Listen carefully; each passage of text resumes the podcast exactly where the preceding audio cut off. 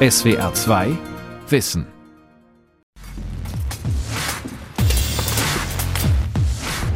Eine polnische TV-Werbung zur Europawahl 2019. In voller Ritterrüstung ficht der Kandidat der Partei Recht und Gerechtigkeit Peace mit Schwerthieben um Stimmen. Am Ende liegen die gegnerischen Ritter am Boden und der Peace-Politiker Karol Karski nimmt den Kopfschutz ab. Kiedyś o interesy Polski w Europie zabiegano różnymi sposobami. Einst haben wir auf andere Art und Weise unsere Interessen in Europa verteidigt. Heute kämpfen wir im EU-Parlament um wichtige Angelegenheiten unserer Bürger, um den Wohlstand unserer Nation. Am 26. Mai findet eine sehr wichtige Schlacht statt. 26 maja odbędzie się bardzo ważna bitwa. Ein Clip, der im Land Aufsehen erregte und der mehr transportiert als Historienklamauk. Er spielt an auf ein Thema der polnischen Geschichte, einen in Polen über Jahrhunderte gepflegten Mythos, der bis heute bestimmte Assoziationen weckt und sich auswirkt auf das politische und gesellschaftliche Selbstverständnis in Polen und auch auf das Verhältnis zum Nachbarn Deutschland. Die Auseinandersetzungen mit den Deutschordensrittern im Mittelalter. Höhepunkt dieser Auseinandersetzung bildete die Schlacht von Grunwald, auf Deutsch Tannenberg, am 15. Juli 1410. Polen und der Deutsche Orden, wie Kreuzritter das polnische Selbstbild prägen. Von Jan Palukat. Der Deutsche Orden gehörte zu den Ritterorden, die im Mittelalter die christliche Oberherrschaft über die Stadt Jerusalem erkämpfen wollten. Nach den Niederlagen im Heiligen Land wurden die Deutschordensritter in Osteuropa zu Hilfe gerufen, um regionale Herrscher bei der Durchsetzung ihrer Interessen zu unterstützen. Die ehemaligen Kreuzritter verfolgten aber bald vor allem eigene Machtinteressen. Der Orden weitete seine Einflusssphäre in Osteuropa stetig aus, geriet dabei zunehmend in Konflikt mit dem Königreich Polen. Wie schwierig sich das Verhältnis zwischen dem Deutschen Orden und Polen darstellt und welche Rolle diese Auseinandersetzung bei der Entwicklung des polnischen Nationalstaates im Verhältnis zum Nachbarland Preußen und später auch zu Deutschland spielt, das zeigt sich bis heute in Filmen und Romanen, die in Polen sehr bekannt sind, beispielhaft auch in der Kunst, wie sich im Warschauer Nationalmuseum besichtigen lässt. Es gehört bis heute zu den meistbetrachteten Gemälden Polens und ist eines der bekanntesten Kunstwerke des Landes, Jan Matejkus monumentale Schlacht bei Grunwald von 1878 entstanden als Polen zwischen Preußen, Russland und Österreich aufgeteilt war. Das bald 10 Meter breite und über 4 Meter hohe Ölgemälde präsentiert detailverliebt das Schlachtgetümmel unter dramatischer Bewölkung, eine Schlüsselszene der polnischen Geschichte. Die Schlacht von Tannenberg, die den Triumph des polnisch-litauisch-russischen Heeres über den Deutschen Orden zeigt, sollte daran erinnern, dass Polen einst auch deutsche Streitmächte bezwingen konnte und stellte zugleich Preußen in direkte Linie zum Erbe des Deutschen Ordens. Sagt Eva Micke-Boroniarek, Kuratorin im Nationalmuseum. Im Mittelpunkt des monumentalen Werkes ein weiß gekleideter Ritter zu Pferde. Dargestellt ist Ordenshochmeister Ulrich von Jungingen im Moment seines Todes. Die todbringende Lanze führt ein einfacher Bauer, wohl ein Litauer, während der litauische Großfürst Vytautas im Bildzentrum die Arme zum Sieg emporreißt.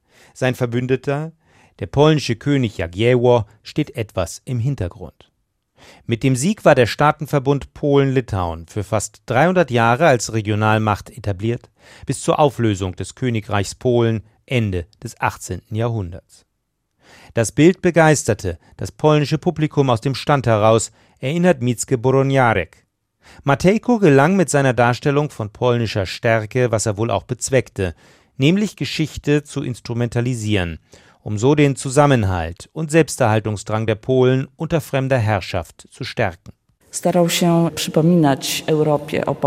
Er versuchte Europa an Polen zu erinnern, das damals von der Landkarte verschwunden war, und auch die polnische Nationalidentität zu festigen und an die großen Momente der eigenen Geschichte zu erinnern. Beim Malen ließ er sich auch davon leiten, dass es die Zeit der Germanisierungspolitik war, die Bismarck in der preußischen Besatzungszone durchsetzte. Es ist keine reine Schlachtenszene, sondern steckt voller Symbole. Ich denke, damals brauchten wir solche Gemälde, denn die Besatzer taten viel, um unser kollektives Gedächtnis zu schwächen. Mit einer über dem Geschehen schwebenden Heiligenfigur und der Markierung der tödlichen Waffe als heilige Lanze ist Gut und Böse in Matejkos Gemälde klar verteilt. Ein Musterbeispiel war geschaffen für das Bild vom hochnäsigen, bösen Deutschen. Ein Bild, das mit dem Anwachsen des Nationalismus in Europa gedieh, erklärt Igor Konkolewski vom Polnischen Institut Pan in Berlin, ein Experte für die Ordensgeschichte. Der Deutsche Orden und die Ordensritter werden immer noch in der polnischen Kultur und im polnischen Gedächtnis mit den Deutschen assoziiert. Und als Metapher haben die Ordensritter diese Funktion mindestens seit dem 19. Jahrhundert. Im Gegenzug steht das polnische Volk, das sich schon damals im Mittelalter, wie von Matejkos Bild suggeriert, dem Bösen entgegengestellt habe, vom Bauer bis zum König. Das ist der historische Subtext, wenn sich ein heutiger Peace-Politiker die Ritterrüstung überstreift. Auch die Partei Peace betont gern, nur sie verkörpere den Willen des Volkes. Dabei wird es dem komplexen mittelalterlichen Geschehen eigentlich nicht gerecht, die Ereignisse vor 600 Jahren mit unserer heutigen ethnisch-nationalen Brille zu betrachten.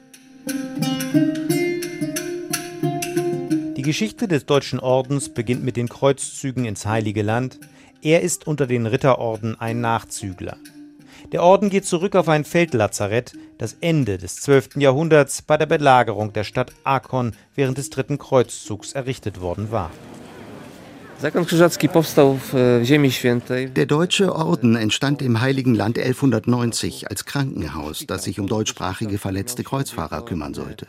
Schon neun Jahre später wurde der Orden zum geistlichen Ritterorden und damit zu einer militärischen Kraft im Kampf gegen die Heiden. Er war dort bis 1291 aktiv. Das Jahr, in dem die strategisch wichtige Hafenstadt von muslimischen Truppen zurückerobert wurde, bedeutete auch das Ende der Kreuzzüge. Mit dem Rückzug aus dem östlichen Mittelmeerraum mussten sich die Kreuzfahrer neue Aufgaben und Gebiete suchen, und bekamen sie von Seiten der Kirche, aber auch von weltlichen Herrschern, etwa in Ungarn, das damals Grenzland des Christentums war, ebenso wie Polen. Der Orden wurde dann auch in die polnischen Gebiete gerufen, und äh, zwar von Herzog Konrad von Masowien, der Unterstützung im Kampf gegen das heidnische Volk der Prussen suchte. Er brauchte die militärischen Fertigkeiten der Ordensritter. Die waren gerade aus Ungarn vertrieben worden und die Gebiete im Norden Polens waren für sie sehr attraktiv. Und sie entschieden, ihre Stützpunkte auszubauen. 1309 kam der Sitz des Hochmeisters des Ordens nach Marienburg. Der Ordenschef gewissermaßen. Janusz Trupinda, der hier von der Geschichte der Kreuzritter erzählt, ist heute in gewisser Hinsicht ein Nachfolger des Ordenschefs, und zwar als Direktor des Schlosses Marienburg, das zum Weltkulturerbe zählt. Ein imposanter, die Kleinstadt Malborg, Marienburg, bei weitem überragender Backsteinbau am Fluss Nogat mit ausladenden Gebäuden, Wassergraben und hohem Turm samt Schießscharten, die imposante Marienburg war nur eine von zahlreichen steinernen Festungsanlagen, mit denen die Ordensritter ihr Herrschaftsgebiet absicherten, so der heutige Schlossherr Tropinda.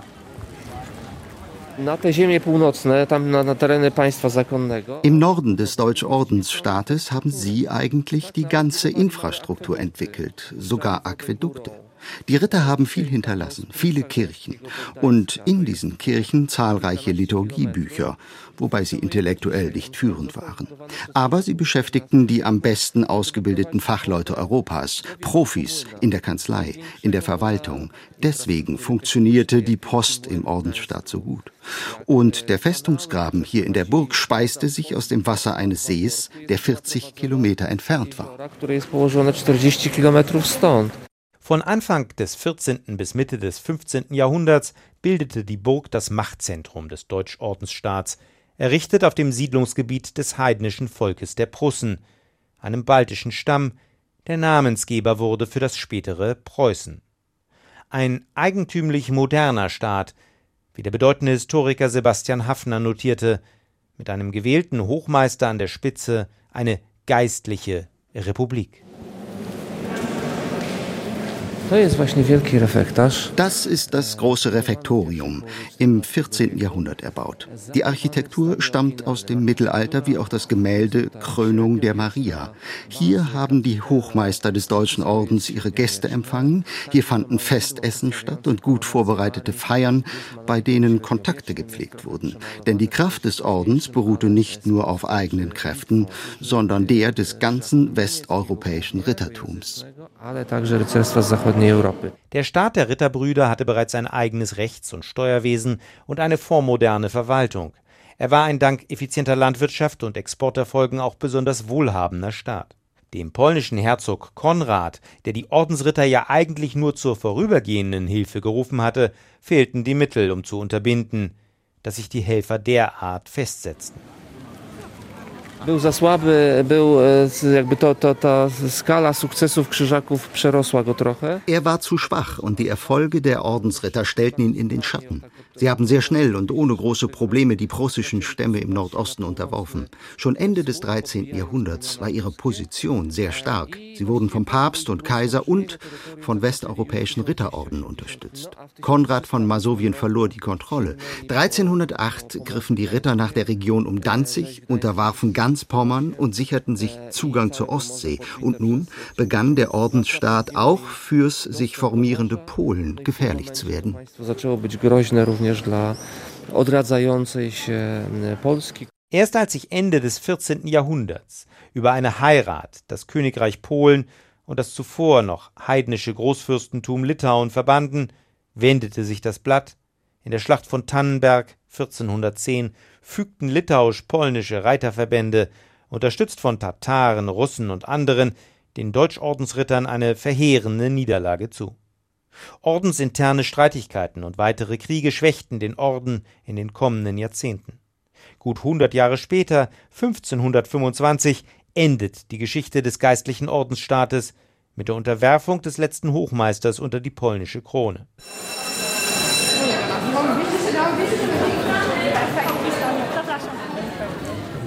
Ale Diskussion an einer Warschauer Oberschule. Geschichtslehrerin Sofia Pawłowska hat ein Fabel für die Geschichte des Deutschen Ordens.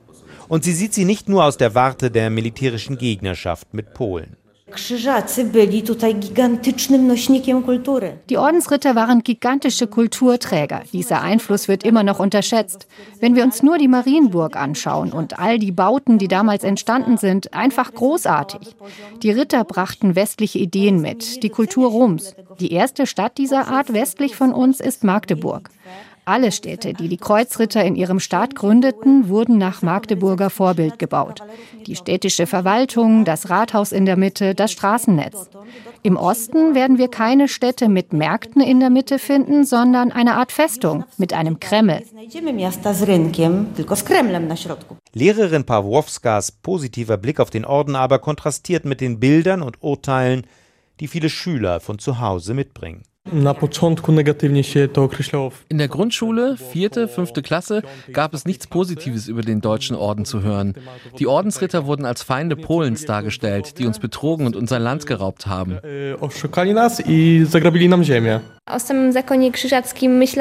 Den deutschen Orden hielt ich für etwas, was eben aus Deutschland stammte und die Interessen Deutschlands vertrat, bis ich an der Oberschule mehr darüber erfahren habe. Nicht nur an dieser Warschauer Schule wandelt sich das Bild vom Deutschen Orden in Polen.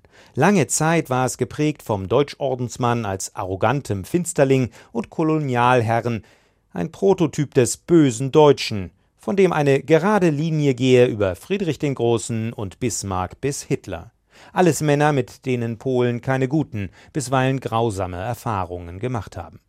Der Leiter des Schlosses Marienburg, Janusz Trupinda, die ersten Propagandaplakate nach dem Krieg brachten Nazis und Kreuzritter zusammen. Tannenberg, Berlin. Lange Zeit werden diese Stereotype am Leben gehalten. Das endet erst in den 70er Jahren. Und auch die Nazis haben die Kreuzritter-Symbolik benutzt. Das Eiserne Kreuz beispielsweise basiert darauf. Jest oparte oczywiście o krzyż krzyżacki. Das negative Bild vom Orden hat nicht nur der Maler Matejko geprägt mit seinem Großgemälde der Schlacht bei Tannenberg, sondern auch der polnische Nationalschriftsteller Adam Mickiewicz und Literaturnobelpreisträger Henryk Sienkiewicz. Auf Sienkiewiczs Roman Die Kreuzritter beruht auch ein gleichnamiger Monumentalfilm des Filmemachers Alexander Ford, 1960 vor der historischen Kulisse der Marienburg in Szene gesetzt. Der Film erlangte Kultstatus in Polen, trotz oder vielleicht auch wegen einer Darstellung, die keine Fragen offen lässt, wem die Sympathien gebühren und wem nicht. Auch in der Musik kamen die Deutschordensritter nicht gut weg. In einem in Polen sehr bekannten Lied mit dem Titel Rota dichtete Maria Konopnicka 1908 Bis zum letzten Tropfen Blut in der Ader, bis sich zu Pulver und Staub zerschlägt, der Kreuzritter Meute. Der Deutsche wird uns nicht ins Gesicht spucken, nicht unsere Kinder germanisieren.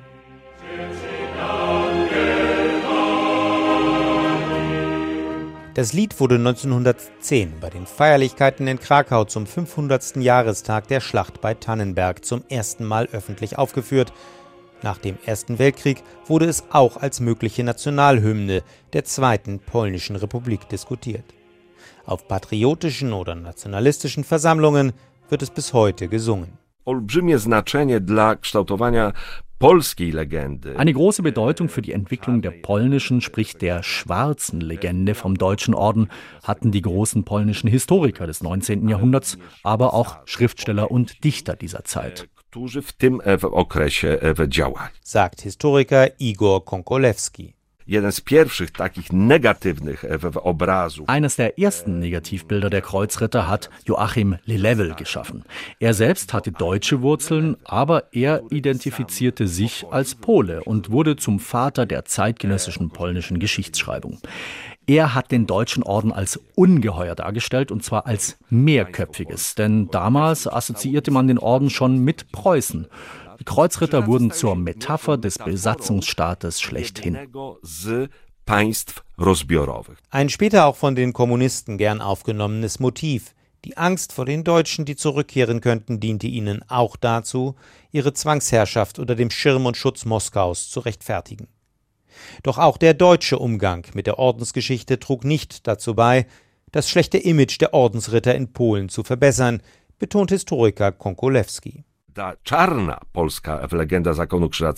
Diese schwarze Legende war auch eine Reaktion auf die Schaffung einer weißen Legende vom Orden in Deutschland, also einer positiven Version der Rolle des Ordens in Mittelosteuropa, die im deutschen Kulturgedächtnis des 19. Jahrhunderts sehr populär war und sich bei mehreren deutschen Historikern findet. Man bezeichnete den Deutschen Orden als Träger der westeuropäischen Zivilisation in aus deutscher Sicht rückständigen Gebieten der Slawen. Ein kolonialer Blick, der bis in die Gegenwart und die aktuelle Politik hinein in Polen empfunden wird, wenn die Staaten Mittelosteuropas gleichsam übergangen – und von Deutschland aus lieber direkt nach Russland geblickt wurde. Später wird diese positive Legende des Deutschen Ordens während des Ersten Weltkriegs und in der Nazizeit fortgesetzt. Die Kreuzritter werden zum Symbol einer angeblich höheren deutschen Kultur gemacht und der Orden taucht auch auf in den Reden und Schriften Heinrich Himmlers. Mit der Entspannungspolitik der 1970er Jahre setzten sich erstmals deutsche und polnische Historiker zusammen, um gemeinsame Geschichtsbücher zu entwickeln. Bis heute gibt es dabei vor allem in zwei Fragen keinen Konsens. Bei der Frage der Vertreibungen nach dem Zweiten Weltkrieg und der Rolle des Deutschen Ordens. Dabei herrscht zum reinen Ablauf der historischen Ereignisse Einvernehmen, umstritten aber bleiben Einordnung und Beurteilung.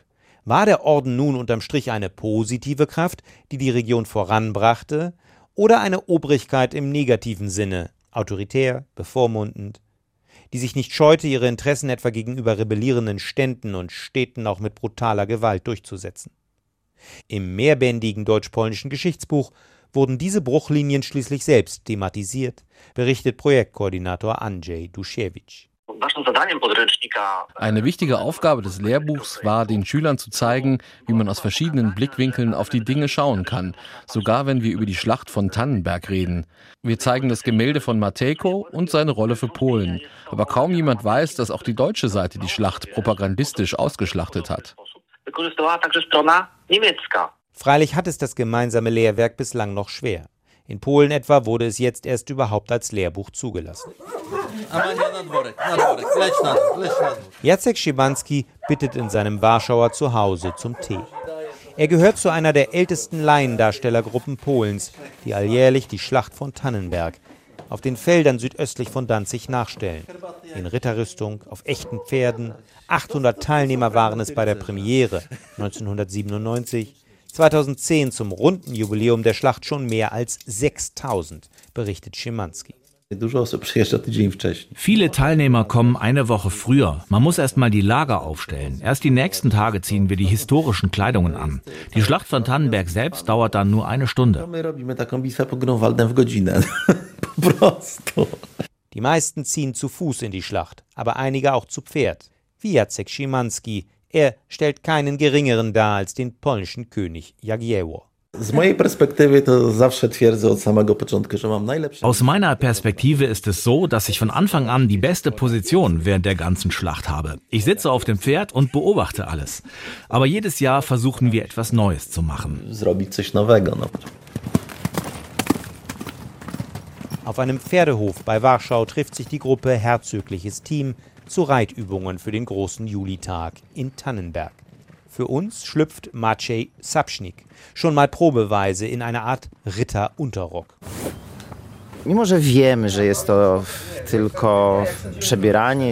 Obwohl wir wissen, dass das nur eine Verkleidung ist und ein Spiel, täuschen die Geräusche galoppierender Pferde und das Rasseln der Rüstung das Gehirn jedes Mal. Und man bekommt das Gefühl, dass man wirklich in anderen Zeiten gelandet ist. Es ist eine Art Flucht aus dem Alltag, bei mir verbunden mit einer Leidenschaft für Pferde.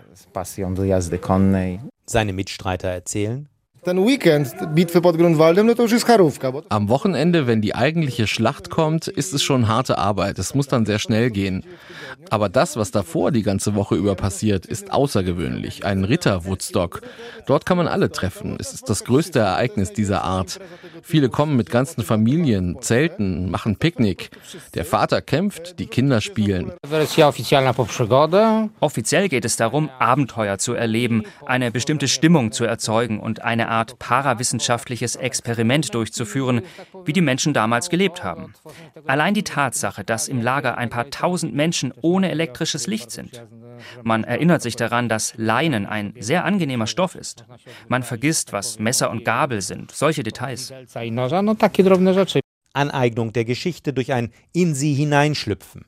Das pflegten viele Polen auch 150 Kilometer nordöstlich, in den Trümmern der Wolfsschanze dem früheren sogenannten Führerhauptquartier Adolf Hitlers.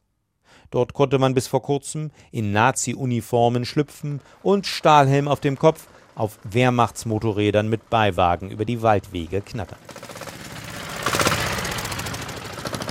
Angesichts der schwierigen deutsch-polnischen Geschichte, mit all ihren Wunden aus dem 19. und vor allem dem 20. Jahrhundert, überrascht das deutsch-polnische Barometer immer wieder.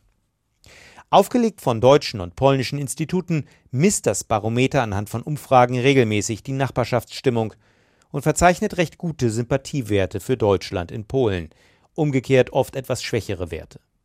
An dieser Grundtendenz hat auch die chronisch deutschlandkritische Haltung der Regierungspartei PiS und das öffentliche polnische Fernsehen wenig verändert. Es präsentiert beinahe täglich Deutschland als eine gefährliche, Polen gegenüber feindliche Macht. Die Politologin Agnieszka Łada vom Deutsch-Polnischen Institut Darmstadt ordnet das ein. Eine Gruppe in Polen, die wirklich sehr empfindlich für solche antideutsche Rhetorik ist, ist enorm klein. Was heißt das weiter? Dass die polnischen Politiker, die so antideutsch was sagen, sind sehr laut und sehr medienpräsent. Aber das heißt nicht, dass sie eine riesengroße Gruppe ansprechen. Und das soll man deutlich sagen. Die Polen sind wirklich nicht antideutsch. Nur wenige Befragte sähen Deutschland durch und durch negativ. Wenn aber schon die noch im kollektiven Gedächtnis präsentere Nazizeit kaum mehr mobilisiert, Welche Rolle spielen dann noch Kreuzritter, die vor Jahrhunderten durch Polen zogen? Eine Anhöhe in ländlicher, idyllischer Umgebung. Am Ort der historischen Schlacht von Tannenberg ist seit sozialistischen Zeiten ein Museum in einer Anhöhe gegraben. Noch dieses Jahr soll ein Neubau eröffnet werden. Staatspräsident Duda wird erwartet und sein litauischer Amtskollege Nauseda. Früher hat man diese Schlacht als eine zwischen Germanen und Slawen dargestellt. Heute können wir sagen, dass es auf polnischer Seite viele Deutsche gab, denn hier in der Gegend waren die Einwohner der Städte deutscher Abstammung und umgekehrt wurde der deutsche Orden von zwei polnischen Herzögen unterstützt. Sagt Jarosław Malecki, Archäologiechef im Museum der Schlacht von Tannenberg. Das war eine Weltschlacht. An Seiten des Ordens kämpfte das westliche Rittertum, auf Seiten von König Jagiełło östliche Ritter, auch tschechische, schlesische, Litauer und Tataren. Heute rühmen wir uns dieses Sieges, denn wir haben nicht nur den Orden besiegt, sondern als polnisch-litauischer Verbund sozusagen ganz Europa. Wir sind stolz auf diesen Ort. Der Sieg über den deutschen Orden ruht in jedem Herzen. Und wenn im Fußball Polen gegen Deutschland spielt, dann sind wir so frech und sagen euch, das wird euer nächstes Tannenberg. Tiefere, nationalstolze Glut aber entfacht der Ort nicht mehr. Das zeigen auch die Meinungen von Besuchern an diesem Sonntag. Das war die größte Schlacht in Europa in jener Zeit und deswegen für uns und alle wichtig. Hierher kamen die besten Ritter, um zu kämpfen. Jedes Jahr wird das kultiviert. Es gibt schöne Inszenierungen, aber es ist auch schon sehr lange her und erweckt keine großen Emotionen mehr. Ein Mythos ist entstanden und so etwas ist wichtig für jede Nation. Viele Polen denken, und das war ja auch die Propaganda, dass der Deutsche ein Feind für die Ewigkeit ist. Aber die heutigen Zeiten sind anders und die Angst kommt eher aus dem Osten. Als Belastungsfaktor für die deutsch-polnischen Beziehungen, der er so lange war, hat der Deutsche Orden ausgedient. Das bestätigt auch Mittelalterforscher Igor Konkolewski. Das beste Beispiel dafür ist der 600. Jahrestag der Schlacht von Tannenberg 2010 mit der Einladung des damaligen Hochmeisters des Deutschen Ordens auf Initiative des polnischen Präsidenten, der auf dem Schlachtfeld auch eine Rede gehalten hat. Das war der beste Ausdruck, dass diese Anti-Ordensritter und anti-deutschen Stimmungen im polnischen Kulturgedächtnis eine immer geringere Rolle spielen. Ob es so bleibt? Das weiß ich nicht, denn historische Politik ist kompliziert und man kann die Ordensritter wieder instrumentalisieren. Aber ich hoffe, dass es dazu dank der Arbeit polnischer und deutscher Historiker nicht kommt. SWR 2 Wissen. Polen und der Deutsche Orden, wie Kreuzritter das polnische Selbstbild prägen. Autor und Sprecher Jan Palokat. Redaktion Martin Gramlich. SWR 2 Wissen. Manuskripte und weiterführende Informationen zu unserem Podcast und den einzelnen Folgen gibt es unter swr2wissen.de.